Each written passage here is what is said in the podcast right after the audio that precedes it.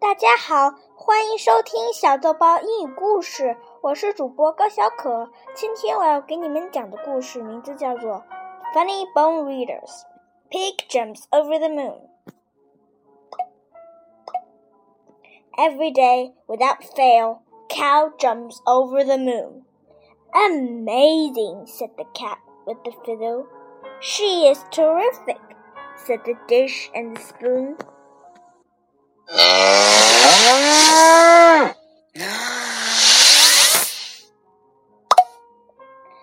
Pig saw it too. I wish I could do that, he said. When he thought no one was looking, Pig jumped in the air.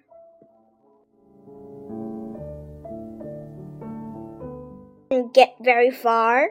You are not in shape, said Humpty. You have to exercise, said Miss Muffet.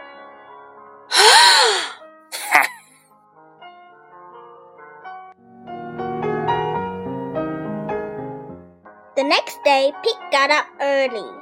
He ran two times around the yard. He jumped rope where he worked. He even started to eat fruits and vegetables.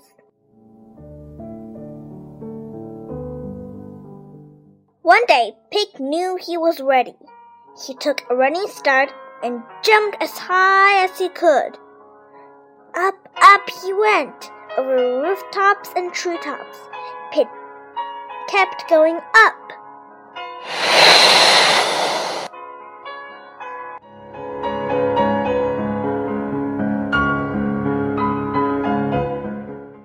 Finally, he soared over the moon.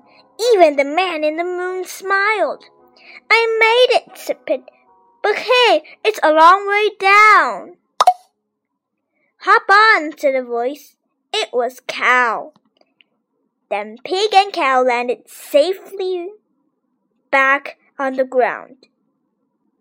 Everyone cheered. Pig had done it.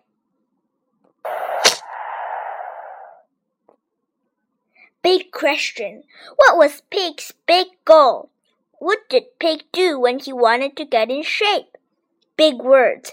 Exercise. Activity done to improve health and fitness. Soared. Fly or rise high in the air.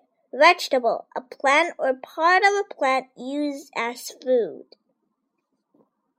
好了，今天的故事讲完了，谢谢大家收听。